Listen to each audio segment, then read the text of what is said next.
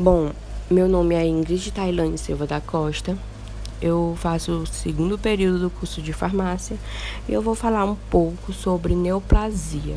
O que é neoplasia? Neoplasia é basicamente uma proliferação desordenada de células. Essa proliferação pode ser classificada em benigna ou maligna.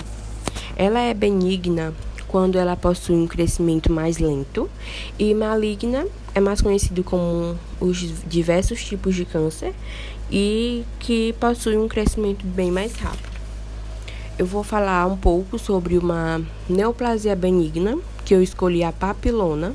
O que é essa papilona? Ela é um tumor que é situado no epitélio de revestimento estratificado escamoso.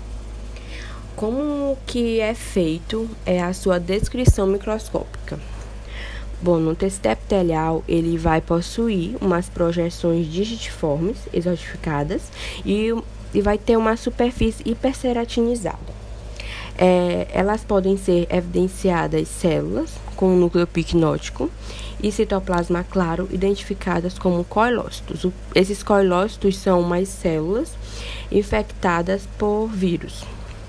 O tecido conjuntivo, ele faz umas projeções afiladas que acompanham o epitélio e exibe vasos, arteríolas e fibras colágenas. Também é importante saber alguns dados durante o seu diagnóstico. É, Deve-se observar o tecido epitelial hiperplásico de aspecto exofítico e digitiforme. Deve-se observar também se a sua superfície é hiperceratinizada e se ele vai possuir células com halo claro e núcleo pequinótico, que são os coilócitos, e esses coilócitos vão ser basicamente umas setas amarelas.